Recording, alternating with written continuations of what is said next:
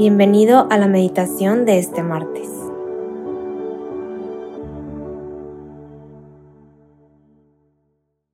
En el nombre del Padre, del Hijo y del Espíritu Santo. Amén. Ven Espíritu Santo, llena los corazones de tus fieles y enciende en ellos el fuego de tu amor. Envía Señor tu Espíritu Creador y renueva la faz de la tierra.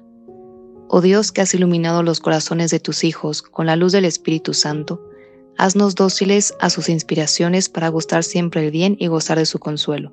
Por Cristo nuestro Señor. Amén.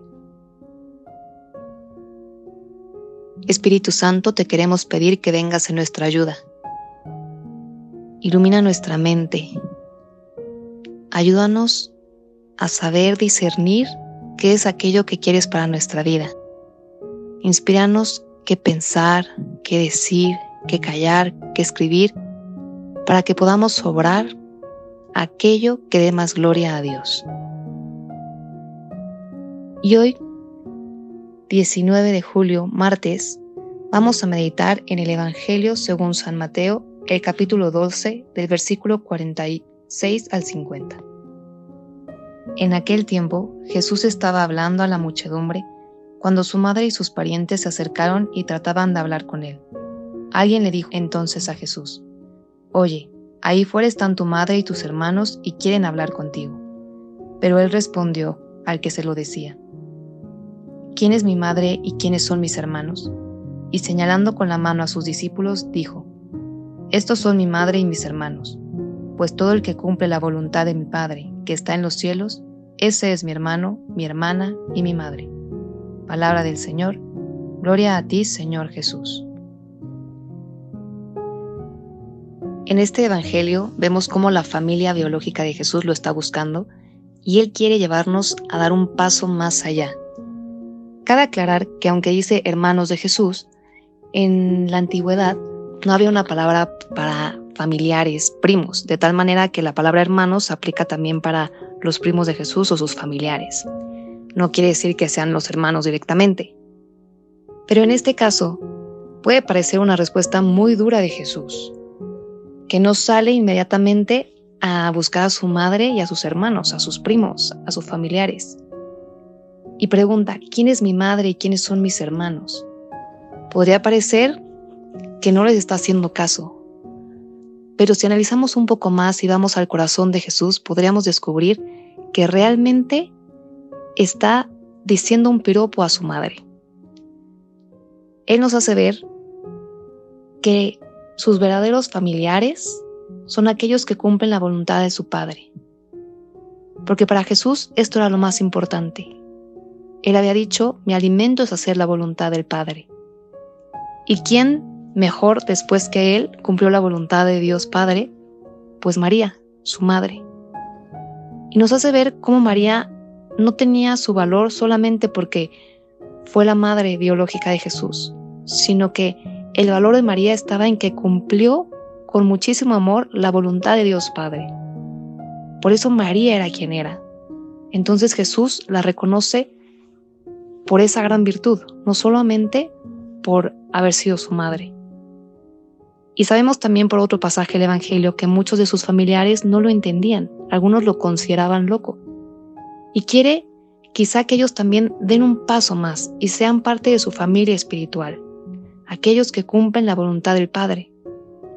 Él también dijo en otra ocasión, no todo el que diga Señor, Señor, entrará en el reino de los cielos, sino aquel que cumpla la voluntad de mi Padre. Y aquí vemos que en el corazón de Jesús no importan tanto los títulos, no importan tanto eh, lo que la sociedad dice de nosotros.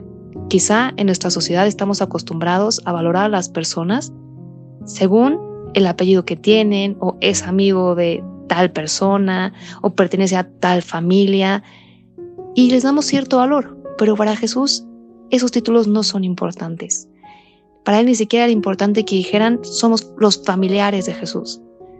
Para él lo más importante es el corazón, aquel lugar profundo donde sabemos que estamos creados para Dios y donde le respondemos.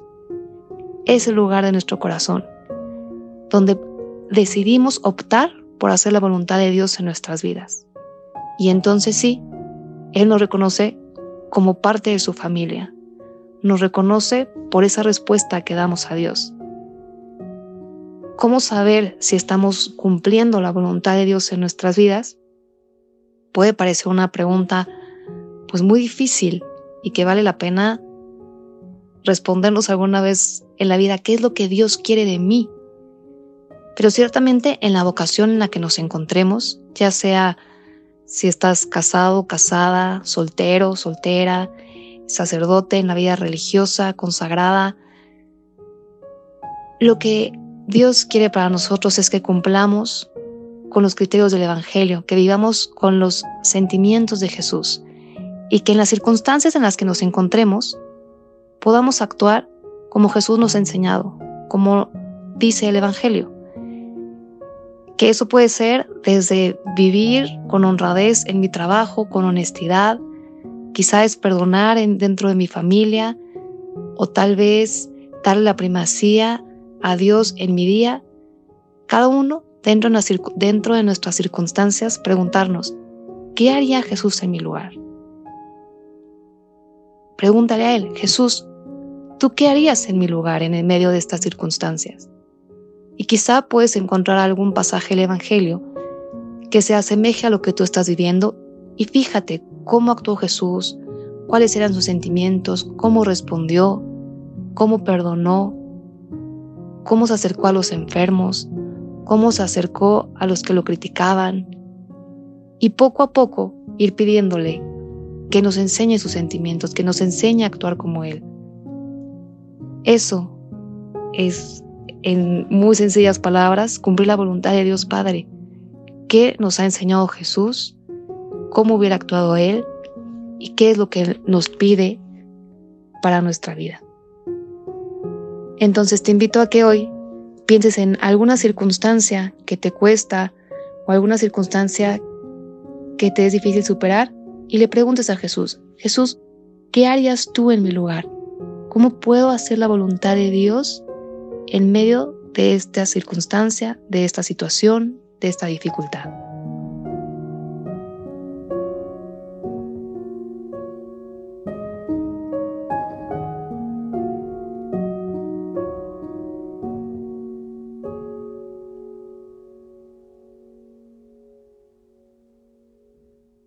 Te damos gracias, Señor, por todos los beneficios recibidos, a ti que vives y reinas por todos los siglos de los siglos. Amén. Cristo Rey nuestro, venga tu reino. María, Reina de los Apóstoles, enséñanos a orar. En el nombre del Padre, del Hijo y del Espíritu Santo. Amén.